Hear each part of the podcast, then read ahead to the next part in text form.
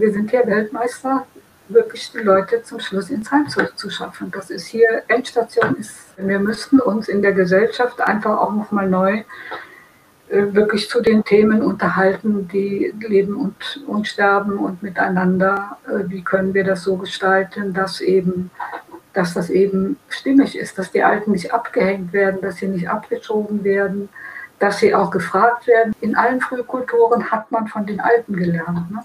Und heute ist es so, das alte Eisen, das wird nicht mehr gefragt. Die dürfen sich höchstens noch gewinnbringend sein für irgendwelche ähm, Leute, die eben Pflegedienstleistungen, sage ich jetzt mal, verkaufen oder sonst was.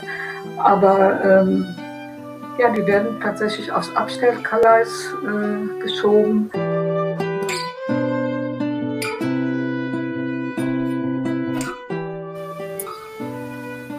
Ja, herzlich willkommen zu einer äh, kleinen Premiere. Ich habe das erste Mal ähm, das Vorhaben, ein Videointerview zu führen und ähm, habe mir dazu einen spannenden Gast eingeladen. Die Frau Adelheid von Stösser, die ich euch gleich noch vorstellen werde. Und ähm, heute soll es um Altern gehen, also Altern in Würde auch. Wie kann ein Altern in Würde stattfinden in unserer Gesellschaft? Wie geht es alten Menschen sowohl in Pflegeeinrichtungen als auch zu Hause? Da die ähm, Pflegebedürftigen ja im letzten Jahr, aber auch dieses Jahr sehr in den Fokus geraten sind als Gruppe, die es zu schützen gilt, habe ich mich schon lange gefragt, wie ging es diesen Menschen vor Corona, wie geht es denen zurzeit ähm, und wie sieht es mit der Pflege in Deutschland eigentlich aus?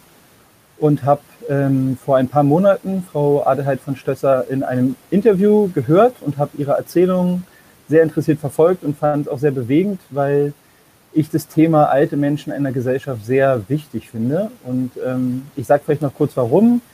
Mein Hintergrund ist, dass ich ja indigene Kulturen oder Natur verbundene Kulturen studiere seit über 15 Jahren und immer wieder treffe ich auf den Aspekt, dass alte Menschen, man nennt sie dann auch Elders oder Älteste, sehr gewertschätzt werden äh, und einen hohen Stellenwert einfach in der Gesellschaft haben. Und mich hat es immer fasziniert, dass das in diesen Kulturen so ist und warum wohl. Ähm, und habe mich damit lange beschäftigt und finde heutzutage eher das Gegenteil oder was anderes in unserer Gesellschaft vor. Und ähm, das ist so mein Interesse an, dieser, an diesem Interview und an diesem Thema. Das ist gar nicht nur Corona-spezifisch, aber ein guter Anlass.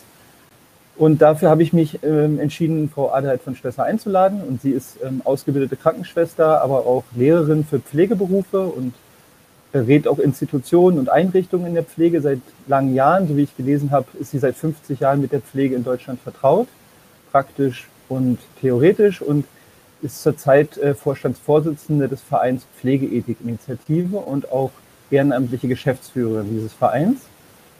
Und ähm, ich sage erstmal herzlich willkommen und bedanke mich dafür, dass Sie sich Zeit nehmen für das Interview. Mhm.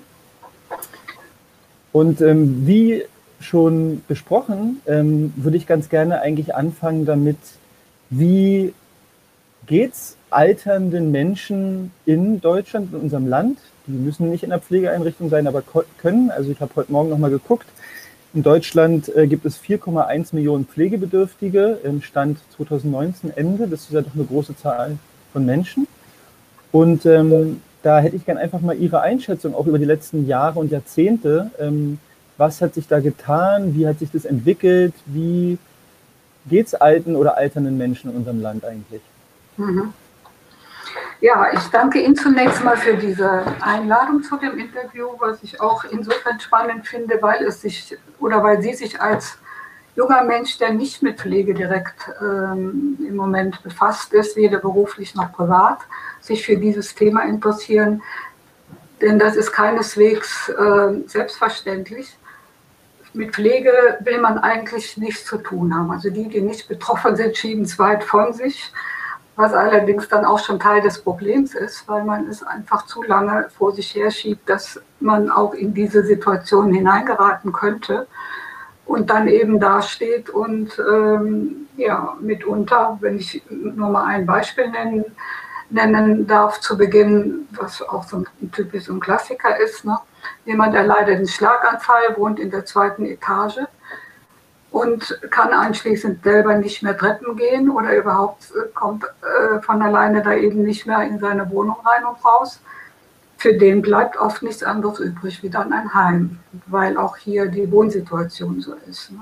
Und dann haben wir natürlich die Situation, dass es nicht mehr die Großfamilien wie früher gab, wo eben jung, äh, junge und alte eben sich äh, gegenseitig beistehen, sondern die Alten sind oft dann nachher allein übrig geblieben irgendwo und die Kinder sind meistens weit weg oder auch berufstätig, können sich nicht so kümmern.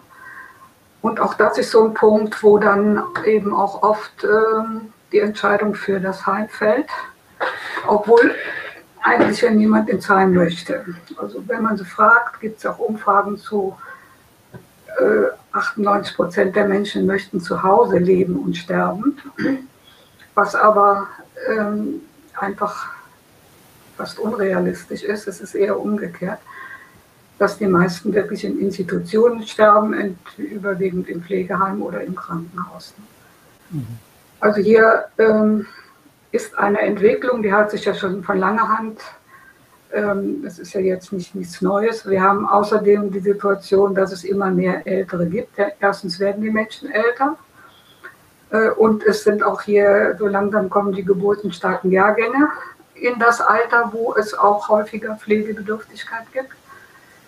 Äh, und da ist einfach nicht genügend Vorsorge getroffen dahingehend, wie kann man das sichern, dass der Betreffende wirklich zu Hause versorgt werden kann in seinem Umfeld, ohne eben abgegeben werden zu müssen gegen seinen Willen in eine Institution, die, ähm, ja, die selten so ist oder wo selten möglich ist, äh, so zu leben und in Würde dann auch sein Leben beenden zu können, wie man sich das wünschen würde.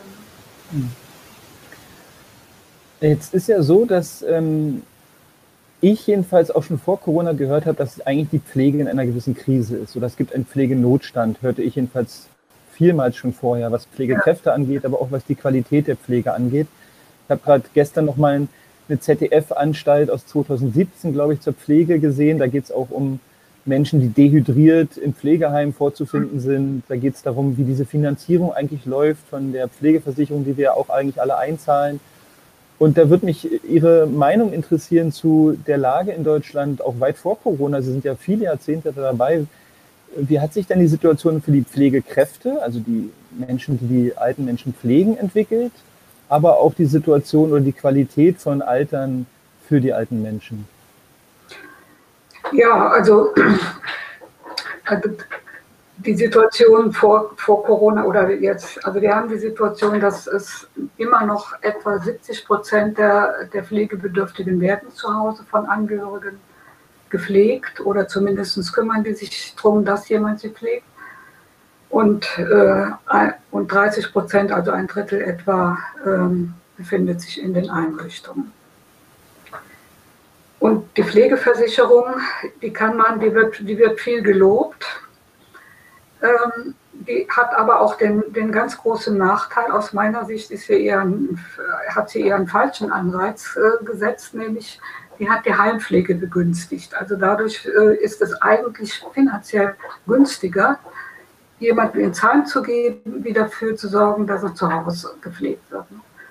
Als Beispiel, ähm, wenn eine Pflege zu Hause 3000 Euro kosten würde, wenn man jetzt jemanden noch dazu nimmt, der hilft und so weiter, und der Betreffende kann das äh, nicht aufbringen, kann nur 2000 vielleicht aufbringen, ähm, dann, dann muss er wahrscheinlich ins Heim aus Kostengründen, weil auch wenn der Heimplatz 4000 Euro kostet, übernehmen, werden da sämtliche Kosten übernommen. Das heißt, ähm, ja, dann übernimmt einmal die Pflegekasse den doppelten Satz mehr als, als äh, für die häusliche Pflege und äh, für den Rest kommt, das Sozial, kommt die Sozialkasse auch. Ne? Also das heißt, Heimplätze sind, da ist, da ist die Finanzierung gesichert und deshalb ist Deutschland sozusagen Weltmeister, was Heim, was, was Heimplätze anbetrifft. Oder man, hier, hier gibt es eben die größte Gefahr für alte Menschen am Ende ihres Lebens im Heim zu landen, weil das ist wirklich hier favorisiert worden. Seit Pflegeversicherung kann man sagen. Ne? Mhm. Ähm, und die, und die äh, häusliche äh, Versorgung auch mit Hilfe von Angehörigen oder mit anderen, die wurde eher verkompliziert und erschwert. Also alleine der Bürokratismus, den es da gibt, ähm, ja, das ist, das ist einfach hier. Da, da, müsste man jetzt mal gucken, wie das beispielsweise in Holland läuft oder in, in Schweden, in Dänemark. Die haben da wesentlich äh, bessere Konzepte und haben, ähm, da, da, herrscht eben die Maxime, Heim, äh, Heim, äh, Pflege im Heim nur im äußersten Notfall und erst muss mal sichergestellt werden, dass zu Hause alles getan wird, dass man auch mit Nachbarschaftshilfe, mit äh, ja, einfach viel mehr zugehende Hilfe schafft, auch ohne großen Bürokratismus. Müsste das möglich sein? Ist es auch möglich, wenn man es möglich macht? Wäre auch hier möglich.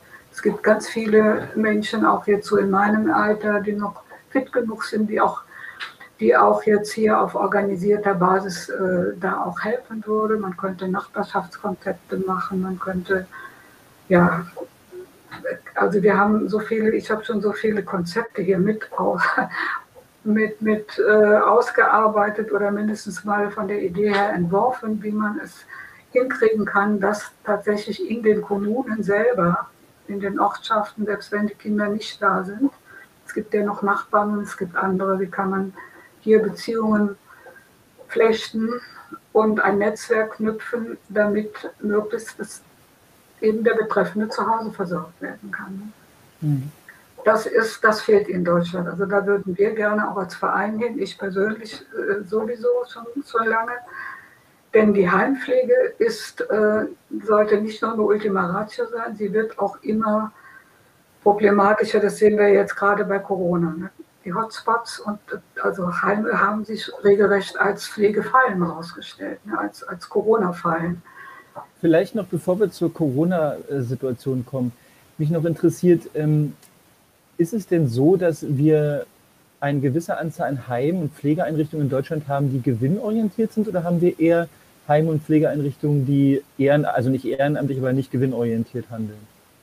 Also der Anteil der privaten Heime hat sich hat, ist ganz äh, stark nach vorne gerückt. Also auch gerade hier Investoren äh, aus anderen äh, ja, aus, aus, aus Frankreich und wo sie alle herkommen, die wirklich hier ein Heim nach dem anderen aufkaufen und natürlich auch, ähm, auch aktiennotierte, börsennotierte Heime, die natürlich auch äh, ihre Aktionäre bedienen wollen. Und das geht oft nur auf, auf Kosten des, des Sparens am Personal, muss man sagen.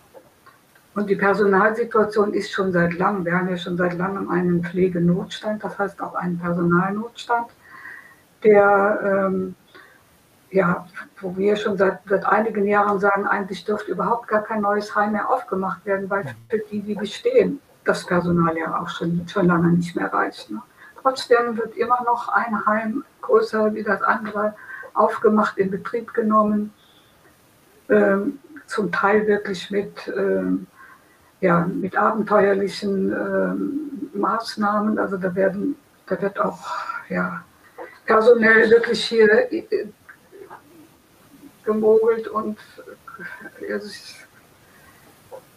ja, was den Leuten da versprochen wird. Äh, und hinterher dann ist, dann ist kaum einer da. Dann, dann sind, ja, also die personelle Situation ist wirklich schon, schon seit Jahren ein Riesenproblem kann man auch nicht in den Griff bekommen, wird man so auch nicht in den Griff bekommen. Und jetzt in der Corona-Zeit hat sich das als besonders problematisch herausgestellt. Ne?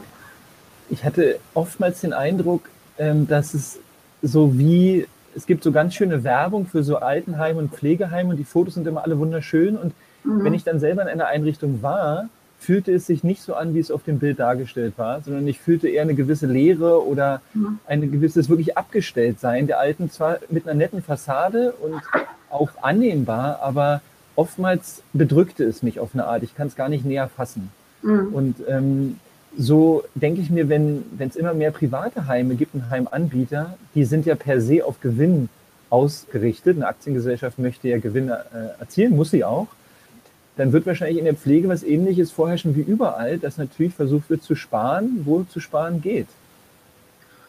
Gut, man kann jetzt nicht jeden privaten Anbieter äh, hier, hier nennen. Also es gibt auch tatsächlich kleinere, meistens sind es kleinere, die auch familiär geführt werden, wo, wo wirklich auch viel Herzblut mit drin ist und die, die teilweise auch deutlich besser sind, wie zum Beispiel Heime der, der freien Wohlfahrtspflege, die ja, ob das Caritas, Diakonie oder ABE oder wie sie alle heißen sind, die ja auch ähm, hier teilweise mit, mit Personalsituationen äh, arbeiten, die, ja, da kann man keine vernünftige, nicht nur keine vernünftige, eigentlich ist das gefährlich, ne, was da abläuft.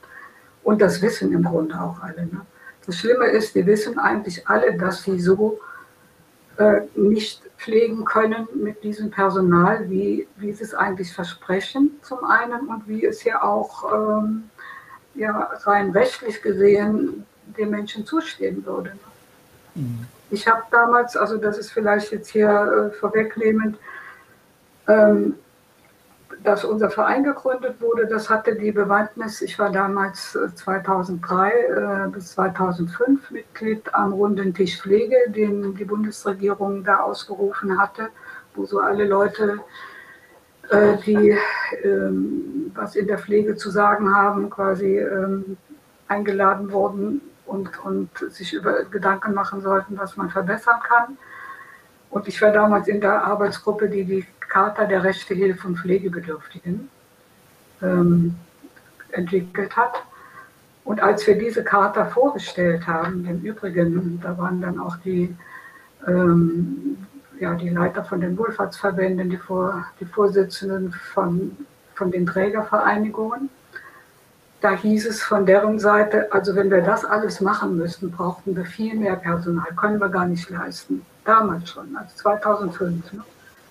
Da habe ich dann auch gesagt, ja, ihr versprecht aber, dass ihr es leistet. Ihr kriegt da gute Noten für, ihr, ihr, seid da wirklich, äh, dann stimmt das eben nicht, ne? dass, dass ihr hier das, und es ist ja auch de facto so, es wird nicht geleistet, es wird nur versprochen. Und wenn dann der Betroffene äh, hier eine Leistung einfordert, die er nicht bekommt, äh, ja, dann, dann, dann hat er eben das Nachsehen oder bekommt zu hören, wenn es ihm hier nicht gefällt, dann müsste sich halt ein anderes ansuchen. Also so wird damit umgegangen im Grunde genommen. Also ist seit 2005 spätestens auch Politikern und äh, Verantwortlichen bewusst und klar, dass es in der Pflege eine Diskrepanz zwischen dem gibt, was gefordert ist und was man eigentlich ja. machen ja. müsste und dem, was passiert. Ja. Und was ist dann in diesen, jetzt sind es ja 16 Jahre passiert? Also gab es da Handeln darauf, wurde darauf reagiert? Ging es der Pflege besser? Wurde sie verbessert? Ja, also es sah streckenweise so aus, als ob man an der Qualität was bessern wollte. Es wurden ja die Pflegenoten dann eingeführt, die aber letztlich auch eine Makulatur war, waren. Wir haben damals auch als Verein versucht, hier so eine ja, ähm, Heimbewertungssystem zu machen, was eben die Qualität, die menschliche Qualität, das Klima äh, im Vordergrund stellte. Aber im Endeffekt und ähm, ja, es ist eher immer schlechter geworden, muss man sagen. Auch deshalb, weil einfach immer mehr Heime äh, gekommen sind mit, ja, mit fehlendem Personal. Also alleine, wenn ich beispielsweise die Nachtdienstbesetzungen, wenn wir die nehmen, da haben wir ja hier unsere, äh, haben wir, haben wir jetzt eine Aktion gestartet, 2014 schon dass wir gesagt haben, also das ist einfach absolut nur gefährlich, was da abläuft. Eine Nachtwache bundesweit für, für 50 Bewohner, also im Bundesdurchschnitt wird in den Heimen nur eine Nachtwache für 50 Bewohner eingesetzt. Ne? Und das, da sind eben nicht nur Alte, da sind äh, Schwerstkranke dabei, da sind sterbende Menschen dabei und äh, da kann man eigentlich jede, jede ähm, eigentlich kann man es gar nicht verantworten. Für mich ist das unverantwortlich. Da haben wir uns eben auch stark gemacht, dass man hier mindestens mal einen Personalschlüssel von 1 zu 30 einführt als Mindestpersonal äh, für, für den Nachtdienst. Und da haben sich fast alle Heimträger quergestellt und haben gesagt, ja, dann wird es ja viel teurer. Ähm, das, das, äh, Ja, die haben sich da regelrecht gegen verweigert und tun so, als sei das auch gar nicht nötig. Nachts würden ja die Leute schlafen. Ne? Dann ist wiederum mein Argument, die schlafen, weil sie schlafend gestellt werden, weil die ihre Rationen an, an ruhigstellenden Medikamenten bekommen. Anders geht das gar nicht. Anders geht das bei diesen Nachtwachenbesetzungen nicht. Ne?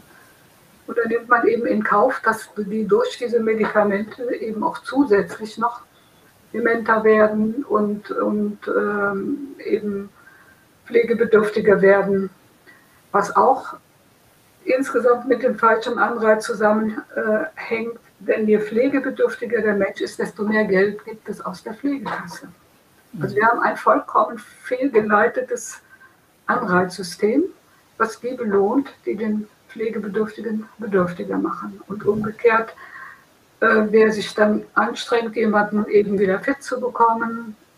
Das habe ich früher beispielsweise noch erlebt, als ich durch die Heime gegangen bin und da, äh, Seminare gehalten habe, äh, Standards eingeführt und so weiter.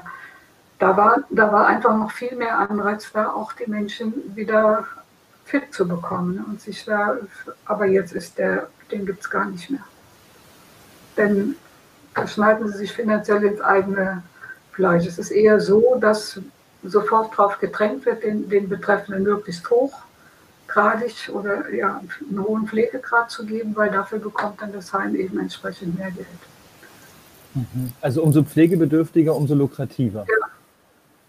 Falsches, ja, falsches das ist wirklich ein, ein katastrophaler Ansatz. Ja, hm. Und, da, und deshalb ist, wie gesagt, Deutschland hat hier wirklich ein System geschaffen. Das macht es eigentlich für Heimbetreiber ein Schlaraffenland. Ne? Also die, der Markt hier, äh, der deutsche Pflegemarkt, der ist wirklich hier weltweit äh, beliebt.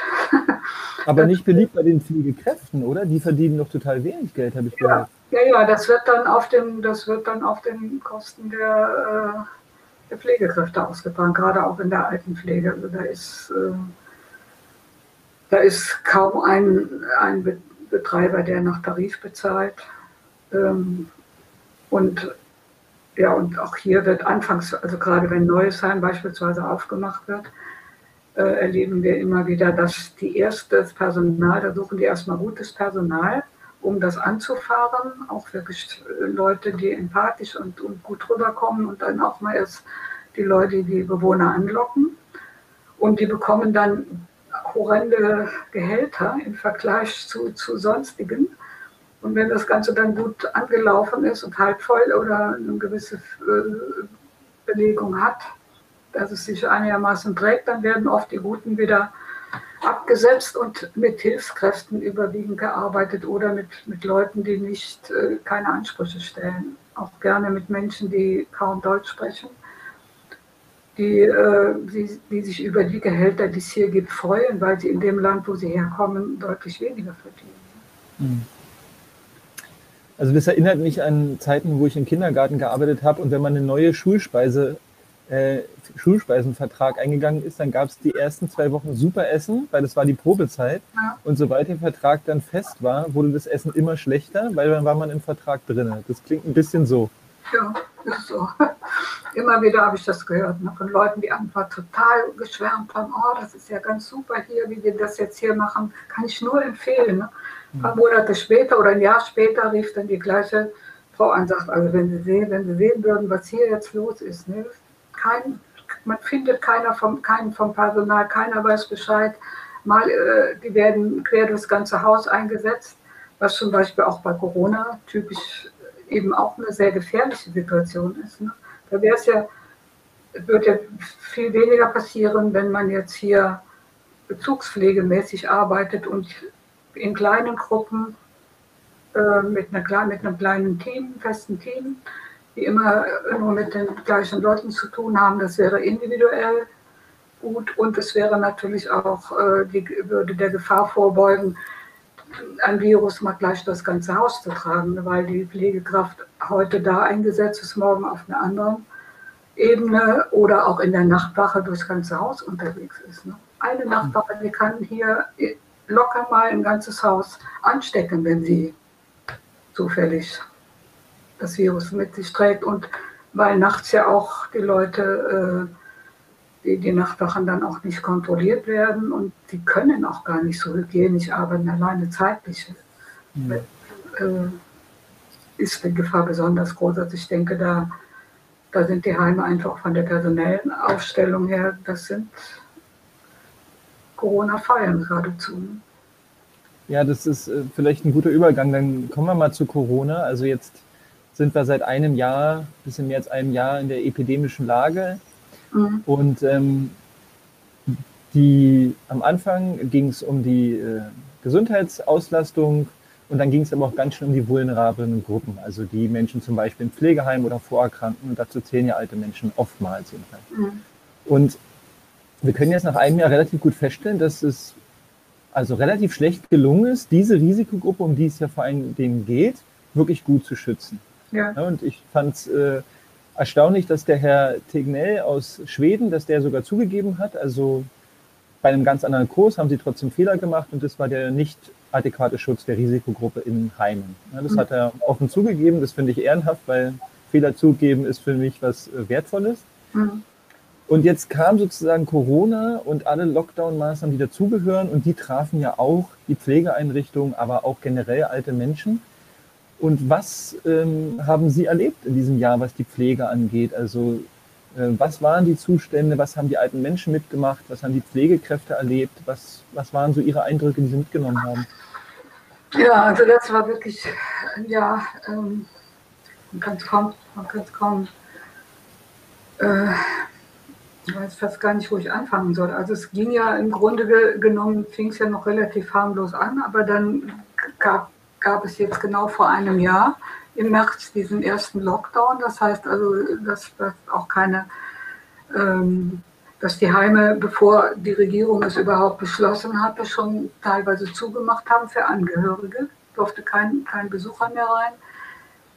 Und äh, das also das war schon ein, ein Riesenthema, auch was gerade, äh, wenn man bedenkt, dass fast 70 Prozent der, der Bewohner in Einrichtungen sind, ja Demenz mindestens haben eine, eine, eine gewisse äh, dementiell bedingte Einschränkung und verstehen das mitunter auch nicht, warum jetzt die Tochter nicht mehr kommt oder die Frau oder, oder wer da eben sonst regelmäßig gekommen ist. Und die wurden dann auch vor lauter Angst dann teilweise auch isoliert in ihren Zimmern.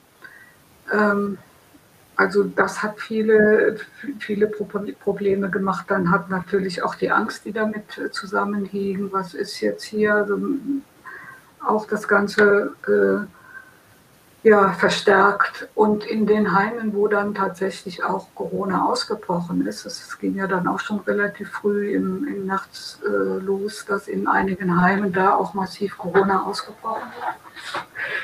Da wurde es dann richtig kriminell, weil ähm, ja nicht nur diejenigen, die dann tatsächlich erkrankt waren, in ihren Zimmern eingeschlossen wurden, sondern auch das Personal, was mit denen Kontakt hatte, zu Hause bleiben sollte. Es war schlicht keiner mehr da, der die, der die Leute gepflegt hat.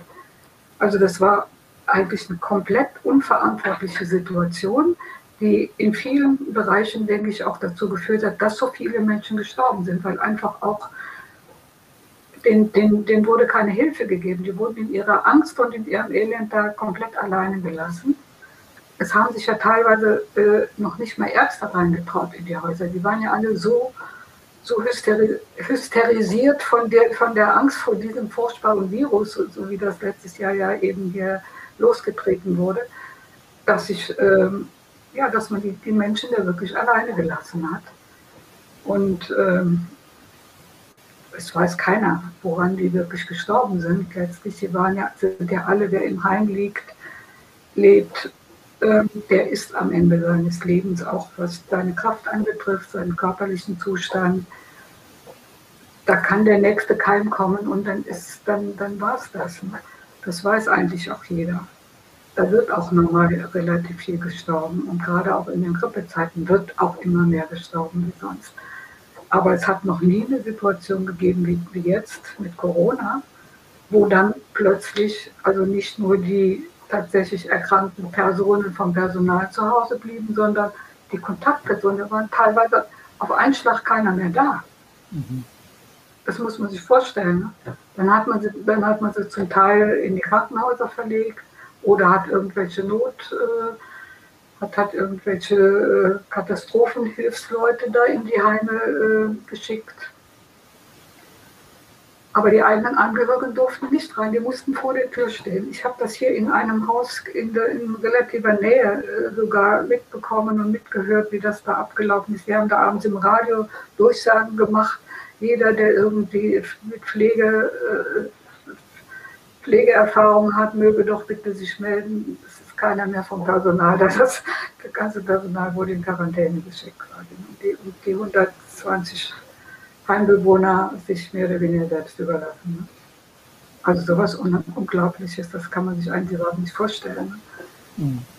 Eine unverantwortliche Politik, muss man hier sagen. So kann man, äh, ich habe sofort gesagt, das ist doch unmöglich. Man kann doch nicht solche Regelungen hier aufstellen. Ne? Das, das bringt die Leute um. Und das hat sie auch umgebracht. Da bin ich absolut davon überzeugt. Mhm. Und dann gab es ja anfangs, äh, hieß es ja, die sind alle an Corona gestorben hat keiner untersucht, woran sie gestorben sind. Alle, die im Zusammenhang mit einem Ausbruch starben, waren quasi automatisch Corona-Tote. Ne? Und ähm, es wurden ja auch keine Obduktionen vorgenommen, sondern es gab dann den Maß, die, die Anweisung von Gesundheitsämtern oder auch vom RKI, möglichst äh, die Betreffenden sofort in Plastik ähm, in, in, in so, so, so Plastik-Bodies äh, einzuschweißen und dann ähm, Feuer zu bestatten. Mhm. Also auch, ich weiß gar nicht, ob überhaupt äh, jeder, jeder Tote da vom Arzt angeguckt wurde, weiß man nicht. Mhm. Ich weiß es aus einigen Häusern, da hat, hat, sich auch schon mal jemand gemeldet oder ist auch sogar im, im Fernsehen mal berichtet worden in einem Beitrag, dass da tatsächlich ähm, ja, die Ärzte auch noch nicht mehr hingegangen sind. Und ähm, als dann diese erste Welle vorbei war, ja eigentlich gemessen an dem, was prognostiziert wurde, nämlich etwa zwischen 700.000 und 1,2 Millionen Toten wurden ja hier, äh, wurde uns ja vorgerechnet, ne, sollten, sollten es geben. Mhm. Also gemessen daran war es ja eigentlich überhaupt gar keine Welle, war es ja noch weniger teilweise wie das, was wir sonst in den Grippezeiten erlebt haben, gerade in den Heimen. Aber trotzdem, und dann, äh, dass, dass man daraus immer noch nicht die Lehre gezogen hat, nach diesem Fiasko-Erleben äh, mit, mit, mit den Besuchsverboten.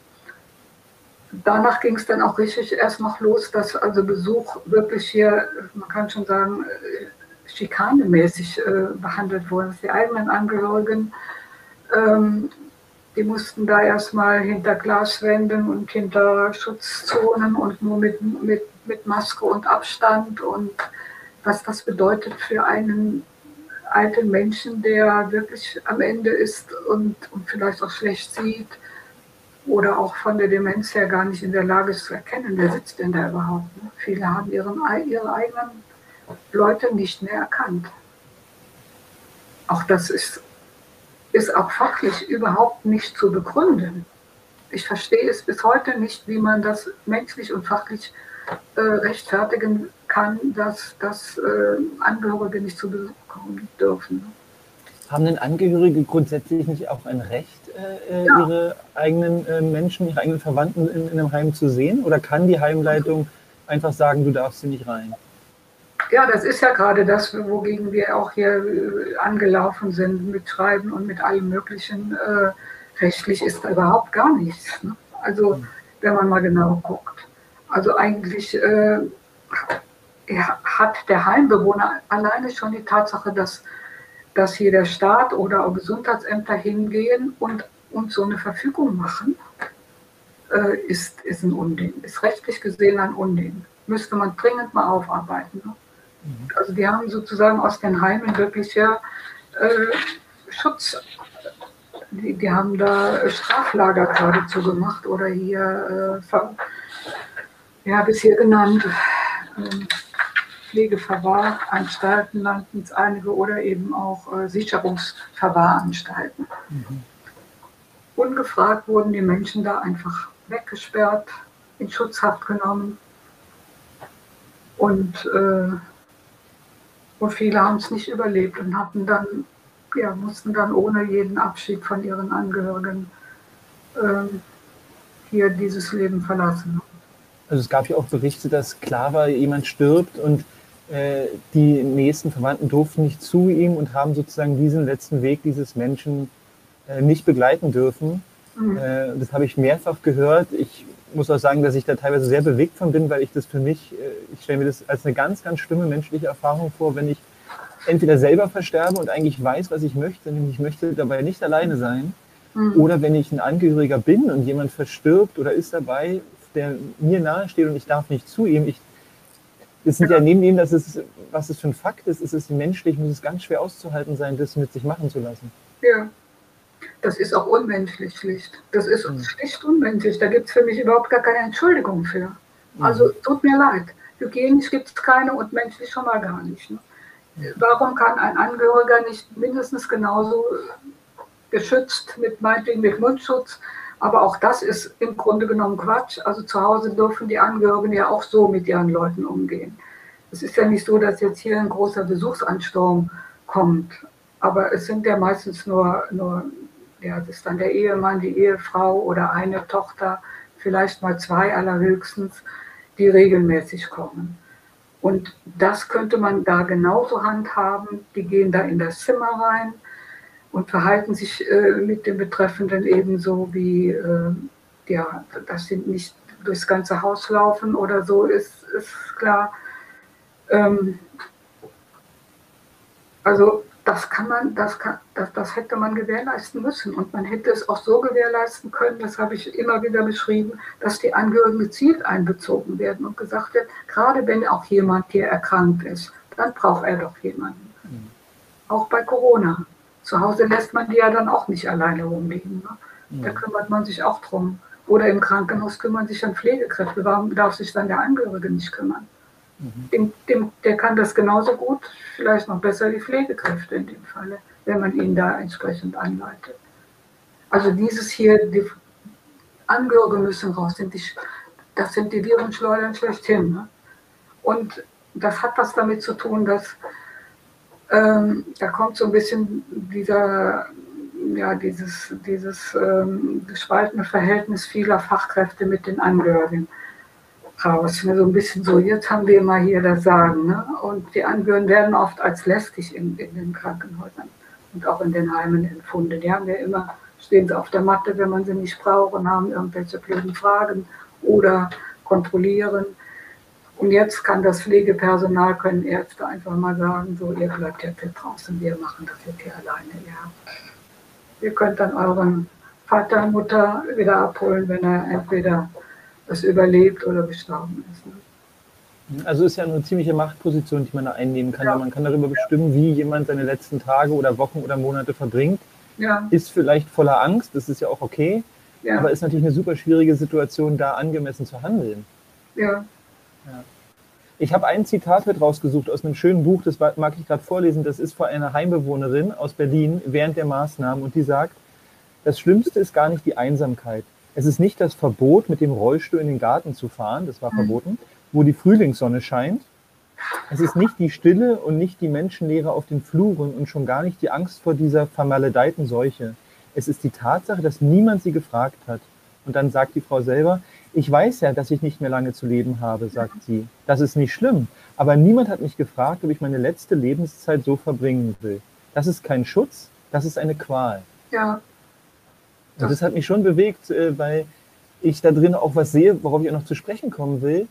Äh, niemand hat doch meines Kenntnisstandes systematisch versucht herauszufinden, ob die Menschen, die noch also bei Bewusstsein sind und Verstand haben und äh, dem man erklären könnte, was die Lage ist, hat sie gefragt, wie möchtet ihr eigentlich in dieser Situation leben? Also vielleicht nicht gleich am Anfang, als noch unklar war, ist es eine ganz schlimme Pandemie oder nicht, aber irgendwann hätte man ja mal mhm. erfragen können, wie wollt ihr eigentlich eure letzten Tage und Wochen und Monate verbringen? Mhm. ich habe nicht den Eindruck gehabt, als würden die alten Menschen irgendwie gefragt werden. Nein, und das ist das ist ja eben auch dieses, äh, diese Verfügungsgewalt, die man hier ausgibt, das ist eine Gewalt. Also im Grunde hat man wirklich hier gegen diese Menschen echt gewaltsam. Normal braucht man da äh, Gerichtsprozesse zu und einen Richterspruch zu, jemanden so wegzusperren. Aber das wurde hier einfach mal äh, Kraft, Kraft und Ausnahmezustand so gehandhabt. Und es ist bis heute nicht wirklich zurückgenommen, ne, muss man sagen. Also auch heute ist da die Willkür hoch drei unterwegs. Jedes Heim kann es anders machen, auch in jedem Bundesland ist es anders. Also wir, wir erleben jetzt gerade letzte Woche rief, rief eine, die hat auch öfter hier schon angerufen, die auch eine ganz, äh, ja, die, die auch mit ihrer Mutter sehr gelitten hat. Die Mutter, die im Heim liegt, die wirklich auch kaum, kaum sprechen kann, die sich kaum bewegen kann, die nur im Bett liegt, wenn nicht äh, und, und darauf angewiesen ist, dass dann jemand kommt, wie ihre Tochter, die sonst jeden Tag stundenlang bei ihr war, ihr mit ihr, ihr vorgelesen hat, mit ihr gemeinsam was irgendwas gemacht hat, um ähm, damit sie eben nicht hier, äh, damit sie es irgendwie aushält. Und die, und die war auch schon auf dem Weg wieder der, der Besserung, hatte sich schon wieder ganz gut da rausgearbeitet und dann kam dieses, dieser Lockdown im, im März und danach ging es dann so langsam wieder los, auch hier erstmal mit Abstand und Tür auf und, und bloß da äh, kontrolliert, dass, dass die Tochter nicht zu nah an die Mutter ranrückte und so. Ne. Hat sich dann auch wieder alles ein bisschen gebessert, aber es ist bis heute wirklich, wie sie sagt, die reine Willkür. Ne. Jetzt, nachdem alle geimpft sind, ganzes Haus durchgeimpft, Mutter auch, alle beiden Impfungen, darf immer noch äh, kam plötzlich dann die Meldung, jetzt werden zwei besuchsfreie Tage in der Woche gemacht, weil das Heim schafft es nicht mit diesen, mit diesen, ähm, Tester, mit, mit, diesen Testungen, das hinzukriegen personell äh, jeden Tag. Also dürfen jetzt an zwei Tagen gar keine Besucher rein und ansonsten auch sowieso nur einer, immer für eine Stunde. ja, wozu die ganzen Impfungen dann? Ne? Die mhm. müssen immer noch testen lassen, die müssen da immer noch mit Maske sitzen. Das ist, äh, das ist un unglaublich. Ja. Also das ist der Stand aktuell. Das ist der Stand aktuell. Es scheint sich in manchen Regionen etwas zu lockern. NRW, die, die haben wir jetzt überlegt, tatsächlich dann auch die Geimpften oder überhaupt äh, die Heime wieder etwas zu öffnen und das Ganze zu lockern, aber es wird ja nach wie vor getestet und äh, anders kommt keiner rein. Ist ja natürlich auch so, dass, dass da ein, ein, Raum entsteht, in dem, in dem auch ganz wenig Transparenz herrscht, weil wer weiß schlussendlich wirklich, wie es den Leuten da geht, wer hat eine gute Einsicht, wenn die da eingesperrt werden und man wenig Kontakt hat, wird es immer schwieriger auch festzustellen, was da drin passiert und wie es den Menschen wirklich geht. Ja, ja, das wurde ja zeitweise, waren die ja komplett ohne, ohne jede Kontrolle. Also die waren da komplett ausgeliefert. Es gibt sicher Heime, die haben das super gemacht. Also da glaube ich auch, ich kenne auch einige und den, da, da, weiß ich, äh, dass die ihr Bestes gegeben haben. Auch Angehörige, manche haben es auch, auch erklärt, also dass es gut gelaufen ist, dass sie sich wirklich auch wenig verändert haben. Aber in anderen Heimen, da hat es bei fast allen Bewohnern extreme Verschlechterungen gegeben, ähm, weil das ja das Personal dann auch die, die, Situation teilweise ausgenutzt hat und dann eben gesagt hat, ja, sieht ja eh keiner, dann lasse ich den heute im Bett liegen. Brauche ich mir nicht die Mühe zu machen, den überhaupt rauszuholen. Mhm. Oder mit Waschen oder mit anderen Dingen. Ne? Also was man sonst sich vielleicht, weil Angehörige gekommen sind und geguckt haben oder auch überhaupt äh, nicht nur Angehörige, Fußpflege und äh, es war, war einfach sonst viel mehr Betrieb in den, den Häusern. Auch die Heimaufsicht ist ja zeitweise nicht gekommen. Und was da, also das möchte man nicht wissen, welche Verschlechterung alleine dieser Umstand mitgebracht hat für alle anderen. Das wurde nicht, ja, hat bisher keiner sich für interessiert, das zu untersuchen. Mhm. Wird auch schwer möglich sein, denke ich, im Nachhinein. Mhm. Ja, ähm, es, es scheint also ähnlich zu sein wie die Lockdown-Maßnahmen generell, dass äh, die Kosten-Nutzen-Bilanz nicht sehr interessiert, beziehungsweise eigentlich der Schaden, der entsteht, wird gar nicht erhoben oder der interessiert vielleicht nicht, weil der Schutz vor dem Virus ist das Allerwichtigste. Der ist ja auch wichtig. Aber äh, die Frage stellt sich ja immer, was, also was für Schäden richte ich damit an? Und da sehe ich was ähnliches wie generell beim sozialen Distancing. Ich glaube, gerade alte Menschen brauchen Kontakt, brauchen soziales Zusammensein, um Lebensqualität zu spüren. Aber es ist ja generell eine, vielleicht eine Haltung auch der Medizin heute hier in Deutschland, äh, Lebenszeit verlängern, egal wie qualitativ gut sie ist, diese Lebenszeit. Und da hätte ich mir immer gewünscht, dass alte Menschen was mitzureden haben, weil ich glaube, viele von denen können eigentlich mit ihrer Lebenserfahrung ganz gut entscheiden, mhm. äh, was sie wollen und was sie nicht wollen. Ja. Ja, dem Leben nicht, nicht nur mehr Jahre, sondern mehr Leben geben, den Jahren mehr Leben geben. Das ist ja auch eines unserer Motto, ein Motto, was unser Verein sich auf die Fahne geschrieben hat. Ne? Hm. Und also zu dem würde ich auch gerne kommen, also zu dieser Arbeit. Das würde mich auch interessieren. Ich habe äh, eine, ein Zitat heute Morgen noch gefunden von einer ähm, Psychiaterin, die sagt, ähm, so wie eine Bevölkerung mit den Schwächsten umgeht, wie viel Wert und Respekt sie ihnen beimisst, so viel sagt sie über ihren eigenen Reifegrad aus. Mhm. Und äh, da würde ich jetzt mal aus unseren Erläuterungen, die Sie jetzt vor allen Dingen hier gegeben haben, sagen, wir sind da nicht so weit, nicht so reif vielleicht, oder da gibt es Verbesserungsbedarf. Und äh, da würde mich schon noch interessieren, jetzt die Corona-Lage ist schlimm. Es war, vorher war die Pflege ja auch nicht, anscheinend nicht perfekt.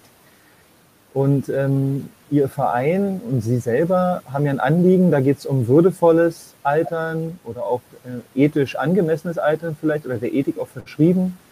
Mhm. Und wenn wir jetzt einfach drauf gucken, vielleicht nicht nur auf die Pflege, sondern wir haben ganz junge Menschen in unserer Gesellschaft, wir haben alte Menschen, wir kommen auf die Welt, wir sterben, das ist zum Glück ein natürlicher Teil unseres Lebens. Wir sehen in der Geburtshilfe ähnliche Vorgänge wie im Altern, nämlich ins Krankenhaus, sehr viele Interventionen und mhm. Angst haben und man braucht unbedingt die Medizin. Manchmal braucht man die auch, aber eigentlich bei einer mhm. Geburt könnte auch selten die Medizin oder die Intensivmedizin dabei sein. Mhm. Das heißt, das fühlt sich als, als Bild, ähm, zieht sich das eigentlich durch. Ja. Und jetzt wäre ja die Frage, Jetzt hatten wir auch im Vorgespräch, Sie haben gesagt, das ist eine Haltungsfrage unserer Gesellschaft. Also was ist denn die Frage, die wir uns eigentlich stellen müssen, wenn es um alte Menschen oder das Altern in unserer Gesellschaft geht? Ja, also was Sie da eben auch ähm, gesagt haben, also dieses, diese Medizin, diese, diese äh, Intervention, also in, eingreifen in das natürliche Leben, angefangen von der Geburt, das erlebe ich auch also als, als Thema, dass also gerade Geburtshilfe, Abteilungen, die nicht genügend Fallzahlen im Jahr hinbekommen, weil da nicht, die machen zu, ne? der Reihe nach machen die zu. Äh, und wir haben ja auch über die Jahre jetzt feststellen können, dass immer mehr äh, Kaiserschnittentbindungen dann stattfinden, weil das lässt sich ja auch erstens besser rechnen, rechnet sich finanziell besser für ein Haus und außerdem ist es besser planbar. Also auch hier Planung und Berechnung. Und und auch gerade am Ende des Lebens, ein natürliches Sterben. Gehört, Sterben gehört ja auch zum Leben dazu. Sollte man auch wirklich hier, ich meine, für, für, für den Beginn des Lebens wird ja noch verhältnismäßig viel getan. Da sind Eltern, die sich kümmern und die, die, und die sich informieren und so weiter. Aber am Ende vom Leben, auf den letzten Metern, da, da, entscheidet sich ja auch oft noch vieles, wie man das Leben beendet. Das ist auch ein ganz wichtiger Aspekt, der, der viel zu wenig beachtet wird und der viel zu, den man viel zu leicht abgibt an Profis, die aber leider äh, oft eben äh, sich des Lebenserhaltes um jeden Preis verschrieben haben und nicht eine, ein, eine Hilfe, äh, die, die der Betreffende brauchte, um natürlich sterben zu können. Also ich habe jetzt gerade die letzte Woche oder diese Woche einen Beitrag geschrieben, Sterben auf Intensivstation. Wir haben ja jetzt die Situation, dass ähm, immer wieder die Intensivstationen her, herangeführt werden, so als Nadelöhr für die Corona-Krise, wenn da so und so viele Leute dann, ähm, ja, wenn die überbelastet sind, dass dann vielleicht nicht jeder beatmet werden kann, der das brauchte. Ne? Aber wenn man sich das mal genauer anguckt, erstens, wer, wer liegt auf den Intensivstationen? Welche Erfolgsaussichten hat so eine Beatmung überhaupt für die, die, die hier äh, tatsächlich schwer erkrankt sind? Und wenn die dann auch schon Vorerkrankungen haben und die Lunge dann schon Man weiß, dass gerade bei den über 80-Jährigen, und das sind überwiegend die Patienten, die auch auf den Intensivstationen liegen, die Alters, das Alter hat sich auch hier erhöht, dass da eben viele ähm, oder 72 Prozent auch in Deutschland überleben die Beatmung nicht. Wird auch vielfach, manche Ärzte machen es überhaupt nicht, raten da komplett ab. Aber es rechnet sich. Ein Beatmungsfall äh, ja, liegt um die 30 bis, bis, ja, bis 8 oder im Durchschnitt 38.000 Euro bringt er dem Krankenhaus. Und die haben jetzt in Beatmungsplätze investiert, in den, in den Einrichtungen oder in den Krankenhäusern. Und die versuchen, die auch irgendwie zu belegen. Wenn Sie sich die Statistik angucken, die beobachte ich auch die ganze Zeit. Man guckt ja immer auf dieses Intensivregister. Da sieht man, wie viele Covid-Patienten da sind und wie viele von denen beatmet sind. Sind, über, sind fast durchgehend über 50 Prozent der Covid-Patienten werden in deutschen Krankenhäusern beatmet, obwohl eigentlich davon abgeraten wird. Und obwohl andere sagen, es ist nicht nur viel, viel günstiger, sondern äh, kostet auch weniger Zeit und die Überlebenschance ist größer, wenn, wenn nicht beatmet wird. Also auch das sind so Dinge, auch hier spielt oft das Wirtschaftliche eine Rolle. Am Ende des Lebens werden die Menschen, die Menschen natürlich oft haben sie ganz viele Diagnosen. Jede Diagnose bringt Geld. Wenn man vom Fall, von der fallbezogenen äh, Ausrichtung äh, sieht, wie das ja, an den, an den Menschen, denen es richtig schlecht geht, verdient man eben am meisten. Und das versucht man auch auszunutzen. Das versucht die Medizin auszunutzen. Die, die, die geht auf möglichst viel operieren, möglichst invasiv Herz, Herzlabors und, und, und äh, Hüftprothetik und was nicht alles, also alles, was viel Geld bringt. Jedes Krankenhaus muss, ist fast genötigt, irgendwas in dieser Richtung zu machen, damit es überleben kann, weil das wird richtig bezahlt und die konservative, schonende, natürliche Hilfe, Heilmethoden, die gehen den Bach runter. Und wenn wir uns jetzt, äh, nehmen wir mal an, wir wissen das jetzt und Sie wissen das auch, äh, und wir stellen uns die Frage, wie wollen wir denn mit unseren alten Menschen umgehen? Und wenn wir eine Vision aufbauen wollen, dass es denen besser geht oder dass es würdevoller ist oder ethisch korrekter oder respektvoller, wie auch immer, was, was wären denn andere Wege, mit alten Menschen in unserer Gesellschaft umzugehen, die ihnen vielleicht besser tun oder die ihnen mehr Würde schenken, die ihnen mehr Mündigkeit geben? Was, was gäbe es zu verbessern? Also ich denke, wir brauchen erstmal, wir müssen erstmal über das Thema nochmal Ende des Lebens neu nachdenken. Also dass das hier eine Gestaltung der Medizin bleiben soll, das ist ein falscher Ansatz. Mhm. Das Sterben passiert auch ohne Medizin natürlich. Und, wir, und die Menschen müssen auch ein Recht haben, sterben zu dürfen, ohne dass interveniert wird.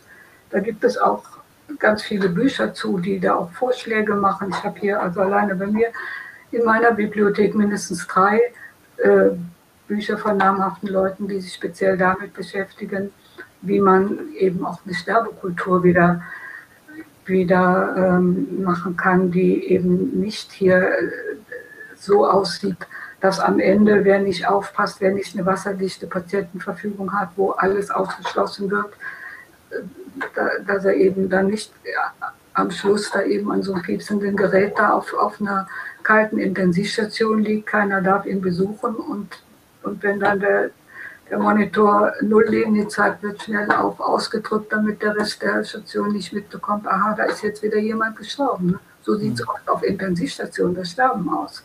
Mhm. Ganz im Unterschied dazu zu den Hospizen. Also es ist ein Unterschied wie Tag und Nacht. Oder auch wie man es sich zu Hause wenn Palliativmedizin und alle irgendwie, äh, das, das kann man anders gestalten, müsste man auch anders gestalten. Also wir brauchen hier eine neue Herangehensweise, wieder sozusagen die Natürlichkeit muss hier wieder in den, in den Vordergrund gestellt werden und nicht die medizinische Intervention im Sinne von ähm, ja, jede, jede Lebenserhaltung, auch wenn es nur ein paar Stunden länger ist oder ein paar Tage länger. Was ist das für eine Perspektive? Ne? Mhm. Also so wie Leute eine selbstbestimmte Geburt sich wünschen, wäre es ja. angebracht, darüber zu reden, wie kann selbstbestimmtes Sterben aussehen in unserer Gesellschaft. Ja, das darf man so, das wird ja immer in die Schublade selbstbestimmtes Sterben, äh, wird es schon, schon ein bisschen in die Euthanasie-Schublade gesteckt, mhm. muss man gucken. Aber eben, ich meine, diesen natürlichen Sterbeprozess nicht mhm. aufhalten, nicht nochmal durch irgendeine Intervention rauszögern. Ne? Mhm. Viele Menschen, zum Beispiel eine, eine Frau, die ich auch schon seit ja, 2011 begleite, eine Angehörige mit ihrer Mutter. Die Mutter war damals, zu, also war, war, hatte eine beginnende Demenz, als ich sie kennenlernte, wurde dann ins Heim gebracht, wo sie auch nicht hin wollte, wo sie immer raus wollte, weshalb sie ruhig gestellt wurde.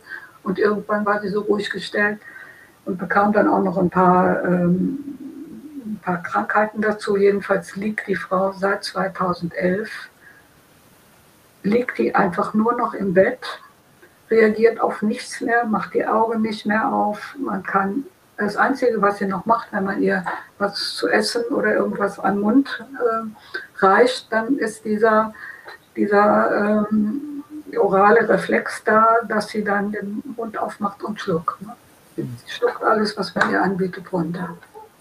Und dadurch, da, da, lebt sie auch noch von. Und erstaunlicherweise lebt sie die ganze Zeit, wahrscheinlich, weil es auch gar nicht mehr wahrnimmt. Die ist also von, von der Wahrnehmung, ist ihre, ihre Person sozusagen ähm, irgendwo zurückgezogen. Die, die kriegt vielleicht auch keinen Leidensdruck dadurch mehr. Aber die wird jetzt hier wirklich seit zehn Jahren so in diesem Zustand festgehalten. Zwischendurch, wenn sie dann mal wieder ähm, eine Pneumonie hatte, kam sie ins Krankenhaus, Antibiotika, damit sie wieder weiterleben konnte. Ne? Und dann haben wir letztes Jahr oder vorletztes Jahr war schon haben so eine ethische Fallbesprechung gemacht mit allen zusammen und wenigstens festgelegt, wenn jetzt nochmal was ist, wo sie eben wieder ins Krankenhaus normal gekommen wäre, dann, dann, dann darf sie eben sterben, dann machen wir nichts. Es wird auch keine, äh, keine sonstige Verlängerung gemacht. Also solche Situationen erleben wir eben heute häufig, weil, also das, das habe ich früher so mir auch kaum vorstellen können. Ähm, da hat man die Menschen einfach auch eher sterben lassen, wenn man gesagt hat, auch die Ordensschwestern in dem Haus, wo ich gelernt habe beispielsweise, die haben dann einfach auch gesagt, ja, was wollen wir hier noch machen? Das ist nur Quälerei. Wir machen jetzt nichts mehr. Ne?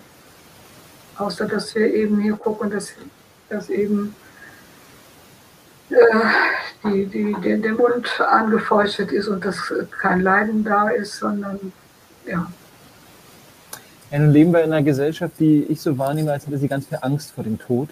Ja. Und äh, deshalb ist ja oft, das ist ja in der Geburtshilfe genauso, wer ganz viel interveniert hat, ist immer fein raus, wenn was passiert. Er hat ja alles getan, ja. als hätte es keine Kosten, ganz viel zu tun. Und es wirkt in der Sterbehilfe ähnlich. Wenn wir ganz viel tun, vielleicht können wir diesen, uns dem Sterben nicht so sehr damit konfrontieren. Also ja. es klingt so, wir brauchen irgendwie einen Dialog zum Tod. Also dass Tod ein integraler Teil unseres Lebens ist, weil er wird immer da sein. Jedenfalls glaube ich, dass es wichtig ist, dass, also dass der Tod da ist, weil wir kommen auf die Welt und sterben irgendwann. Wir haben ein endliches Leben. Ja. Und wenn man sich jetzt aber die Pflegelandschaft in Deutschland anguckt, was ähm, gibt es denn da auch Ideen des Vereins, der Pflegeethikinitiative, wie, es würdevoller aussehen könnte für die alten Menschen, die pflegebedürftig sind? Ja, also wie gesagt, ähm, erstens möglichst zu Hause, in, in der Umgebung oder mindestens in der, in, in der Umgebung, wo auch eine individuelle Betreuung möglich ist, wo der Betreffende sich als Mensch, als Individuum eben wahrgenommen und betreut fühlt, möglichst mit festen Bezugspersonen. Und dann eben auch ähm, gucken, äh, ja, dass, man, dass man keine Interventionen macht, die lediglich eine Leidensverlängerung darstellen, sondern wirklich frühzeitig auch eher palliativ behandelt und nicht nochmal hier guckt, wie kann man da nochmal, was weiß ich, was rausschimmeln. Ne? Also das wird ja jetzt auch ein Stück weit schon immer mehr zum Thema, weil viele Menschen haben ja auch Angst davor, dass am Ende, dass sie da an Schläuchen hängen auf Intensivstationen, äh, noch alles Mögliche äh, gemacht wird. Und äh, es wird ja auch seit vielen Jahren die Patientenverfügung empfohlen ähm, die geht, das geht ja schon in die Richtung. Aber eigentlich müsste es hier aus meiner Sicht, so wie wir es auch teilweise früher gehandhabt haben, wenn so eine Situation ist, wo man merkt, da ist jetzt irgendwie, da geht es jetzt nicht weiter, da müssen wir uns jetzt darauf vorbereiten, dass das hier zu Ende geht mit den Betreffenden. Sei es, dass, dass, dass man mit diesem Betroffenen, sofern er das noch wahrnimmt, ähm, auch dann darüber spricht, dass, er, dass man ihn selber damit einbezieht äh, in, und nicht einfach über ihn hier mehr oder weniger äh, bestimmt, ja, der macht noch das oder die in, in Therapien rein katapultiert. Ähm, aber das hat dann was mit der Haltung insgesamt zu tun. Die stimmt nicht mehr. Die stimmt in den Krankenhäusern oft nicht. Die sind eben auf machen wir das noch, machen wir das noch, ja, dann untersuchen wir das noch und dann gucken wir hier noch. Ne? Also ich äh, ja, könnte jetzt hier tausend Beispiele nennen, wie das dann abläuft. Ja, bei meinem eigenen Schwiegervater äh, beispielsweise, der schon über 90 war und äh, wo eigentlich ja, auch, auch jeder sehen konnte, das ist jetzt hier so, so zu Ende. Aber dann kam er ins Krankenhaus und dann hat der Chefarzt, war auch noch Privatpatient, meinte dann, ja, wir, wir machen sie wieder flott so ungefähr. Ne? Und das war, man hat ihm Infusionen gelegt, die hat er sich rausgezogen, dann hat man ihn fixiert, weil er sich sollte sich ja nicht rausziehen. Und in der Fixierung ist er dann in der Nacht gestorben. Hm. Also ich glaube auch von diesen Negativbeispielen gibt es unglaublich viele. Ja. Deswegen war jetzt auch so mein, meine Idee, warum ich ja auch Mitglied des Vereins geworden bin und warum mich das auch interessiert. Ich glaube einfach, äh, ich erinnere mich an eine Begegnung mit einem Indigenen, der in Deutschland war, der gesagt hat, naja, er versteht nicht, warum ihr die kleinen Kinder in eine Kiste tut und die Alten in eine Kiste tut, anstatt dass ihr die irgendwie zusammen sein lasst. Ja. Und ähm, das klingt so profan, aber manchmal ist ja das Einfache auch das Kraftvolle. Und ich erinnere mich auch an Viele werden ihn kennen, diesen Professor Ioannidis, den ähm, Epidemiologen, der wurde auch mal befragt zu den Daten von Corona. Und der hat ja da sehr gute Arbeit geleistet. Und haben sie ihn gefragt, wie ist denn in Griechenland, weil der ist ja Grieche, wie ist denn in Griechenland mit den alten Menschen? Und der sagt, hat er gelacht, ja, ist gut, weil unsere alten Menschen sind bei uns zu Hause. Äh, die die sind, sind nicht in irgendwelchen Heimen und deswegen sind die Zahlen, was Corona-Tote oder Corona-Tote im Pflegeheim, so gut, weil er hat einfach gesagt, naja, wir haben sie halt zu Hause. Und äh, ich denke, das ist, was ich jetzt auch von Ihnen höre. Das heißt ja nicht, dass ein Heim nicht gut ist, aber es geht ja darum, hat man die Wahlmöglichkeit und kann man entscheiden, wie man das möchte und ist es überhaupt möglich?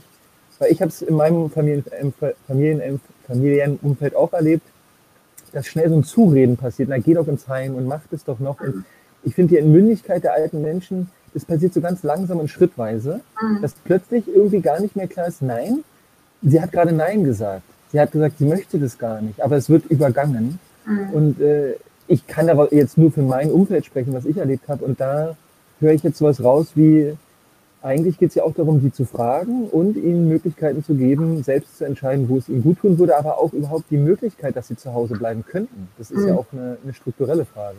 Ja. ja, das ist eine strukturelle Frage, also wo Sie gerade Griechenland ansprechen, das gibt es in vielen, eigentlich in vielen osteuropäischen Ländern auch ähm, dass die gar nicht die, die, Möglichkeit haben, ins Heim zu gehen. Erstens gibt es nicht so viele Heime, zweitens haben die eben nicht diese Pflegeversicherung und diese, diese keinen, der die Kosten dann übernimmt, die müssen es echt selber schultern. Was dann aber was dazu führt, dass sie tatsächlich viel mehr gemacht haben, äh, damit das zu Hause funktioniert. Und da gibt es nicht so viele Heime. Da gibt es, mhm. wir haben, wir sind ja Weltmeister wirklich die Leute zum Schluss ins Heim zu, zu schaffen. Das ist hier, Endstation ist ganz schnell ist man da. Ne? Mhm. Und da, das müsste zurückgedreht werden. Wir müssten uns in der Gesellschaft einfach auch nochmal neu äh, wirklich zu den Themen unterhalten, die leben und, und sterben und miteinander. Äh, wie können wir das so gestalten, dass eben, dass das eben stimmig ist, dass die Alten nicht abgehängt werden, dass sie nicht abgeschoben werden, dass sie auch gefragt werden, also wo sie gerade die Indogenen oder die, die Ältesten, die ja besonders gewertschätzt wurden. Mhm. In allen Frühkulturen hat man von den Alten gelernt. Ne? Und heute ist es so, das alte Eisen, das wird nicht mehr gefragt. Die dürfen sich höchstens noch, noch mal ja, die dürfen vielleicht eben noch gewinnbringend sein für irgendwelche ähm, Leute, die eben Pflegedienstleistungen, sage ich jetzt mal, verkaufen oder sonst was. Aber ähm, ja, die werden tatsächlich aufs Abstellgleis äh, geschoben. Und das hat auch was mit der, also ich sehe da auch einen Zusammenhang mit der zunehmenden Demenz. Wenn man nicht mehr gefragt wird, wenn sich keiner dafür interessiert, was ich in meinem Leben geleistet habe als, als Mensch, der hier ja mitgeholfen hat, dass es uns heute so gut geht, wie, wie es uns geht. Ne? Ähm, dann, ja, dann, dann interessiert sich der alte Mensch irgendwann auch nicht mehr für das, was, was abläuft. Er vergisst die Dinge, es ist äh, ja vergessen. Das hat ja was miteinander zu tun. Man nimmt ihn nicht mehr, nicht mehr wahr. Mhm. Und äh, wenn dann diese Diagnose, die es ja heute ganz leichtfertig gibt, wenn dann die, die Diagnose Demenz da ist, dann wird es richtig dramatisch, weil jemand, der diese Diagnose hat, den muss ich überhaupt gar nicht mehr ernst nehmen. Da kann ich eigentlich alles, was der sagt, beliebig deuten. Da kann ich, wenn der sich beschwert, weil er von der Pflegekraft da äh, äh, gewaltsam irgendwie das Essen eingetrichtert bekam oder, oder irgendwas äh, oder ihm Gewalt äh, zugefügt wurde in irgendeiner Form, dann kann, die, dann kann das Haus hingehen und sagen, ja, das, der ist ja dement, das hat er sich eingebildet, hat eine Wahrnehmungsstörung. Und dann wird einfach nichts gemacht, da hat man keine, der, der ist ausgeliefert. Mhm. Und deshalb ist diese Diagnose ist erstens fatal, wird auch viel zu schnell gestellt, weil dann kann man mit den Leuten im Prinzip machen, was man will. Die, die, die muss man nicht mehr ernst nehmen. Und eben die gesellschaftliche, dass die keine Aufgabe mehr haben, dass sie einfach abgestellt werden, nur noch auf die Zuschauerbank vom Fernseher gesetzt quasi. Ne?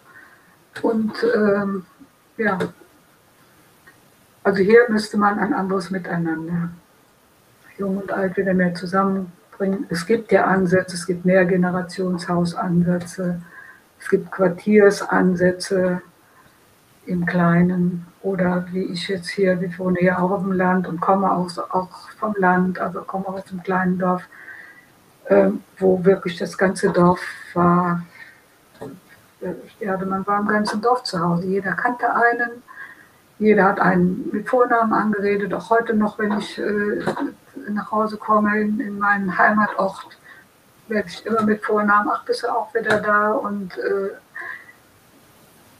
ja, und jeder hat auch dem anderen irgendwie geholfen, wenn was war, war selbstverständlich. Ne? Und es war sogar noch so zu der Zeit, als, äh, als Kind war, da hatten wir, da hat keiner quasi die Haustür abgeschlossen. Wir hatten den Schlüssel immer oben über, über der Tür da auf so einem Wims liegen wenn mal einer nicht da war, aber jeder hätte da reingehen können. Und es ist nie irgendwas passiert. Es war einfach, ein, muss man sagen, eine Idylle aus heutiger Sicht. Aber auch bis jetzt ist da eigentlich die Welt noch in Ordnung, muss man sagen. Mhm. Und solch so ein Klima kann man natürlich in der Stadt schlecht erzeugen. Aber hier könnte man tatsächlich auch äh, in kleineren Gruppen was Gutes tun. Man kann auch in größeren Heimen, wenn das gut organisiert ist, kann man auch eben kleine, kleine Wohngruppen machen mit einem sehr individuellen äh, Klima. Ist möglich. Ne? Hm. Ja, also es, es, es, ging ja auch nicht darum, Heime generell zu kritisieren, ja. sondern sich einfach zu fragen, äh, überall tun alle auch, ihr Bestes. Sie auch nicht alle schließen können. Genau. Ich. Und überall tun alle ihr Bestes. Es geht immer darum, was, was können wir noch machen, wie kann es alten Menschen besser gehen. Jedenfalls ist das für mich äh, wichtig. Ich fand es jetzt schön, was Sie gesagt haben, weil in Zeiten von Social Distancing, es ist ja eigentlich kein Social Distancing, sondern körperliches Distancing, aber das ist irgendwie auch in der Pflege oder im Altwerden geht es um Nähe, es geht um Beziehung, es geht um sich kennen, es geht auch um Anteilnahme an dem Schicksal des anderen und es ist kein Pflegebewohner oder Heimbewohner, es ist ein Mensch, es ist eine Person, die hat, die hat einen Wert, die hat was erlebt. Also klingt für mich so, als einfach Beziehung und Nähe und Kontakt unglaublich wichtige Bestandteile, wenn wir alte Menschen in unser Leben integrieren wollen, auch deren Tod einfach mitbegleiten wollen. Mhm. Deswegen kann ich da auch nur, naja, ähm, empfehlen oder jedem raten, sich auch mal die Seite vom Pflege, von der Pflegeethik-Initiative anzuschauen. Ich finde es sehr unterstützenswert und bin Ihnen auch sehr dankbar dafür, dass Sie sich da schon so viele Jahre da einsetzen, weil ich finde es so ein wichtiges Thema. Und ähm, ich hatte jetzt keine weiteren Fragen. Ich fand es sehr interessant und danke Ihnen auch für die Zeit und ähm, das zu erzählen. Vielleicht gibt es von Ihrer Seite noch was, was Ihnen wichtig ist zu sagen, bevor wir schließen. Ja, ich fand es, ähm, also ich meine, ich habe das jetzt auch noch zum ersten Mal gemacht, hier so ein Interview, äh, aber auch gerade eben diese Aspekte, die Sie jetzt angesprochen haben, das sind, das sind auch zentrale Punkte. Ne? Wirklich, wir müssen hier nochmal über diesen Wert, Wert des Lebens und des Sterbens neu nachdenken und eben nicht äh, so drauf losleben, äh, ja, wird schon irgendwie gut gehen, es wird sich schon irgendwie regeln und dann, ähm, also vielleicht kann das auch als Chance aus Corona gezogen werden, dass, äh, dass wir eben erlebt haben, wie es laufen kann, weil wir nichts diesbezüglich, weil wir wirklich in die falsche Richtung unterwegs sind, auch gesellschaftlich äh, die falschen Weichen gestellt haben, äh, was, was was eben Pflege, Umgang mit Pflegesituationen und mit Tod und Sterben zu tun hat. Also dass wir tatsächlich auch hier nochmal neu in den Dialog treten, in einen breiten Dialog, wo wir alle mitnehmen. Also das würde ich mir wünschen.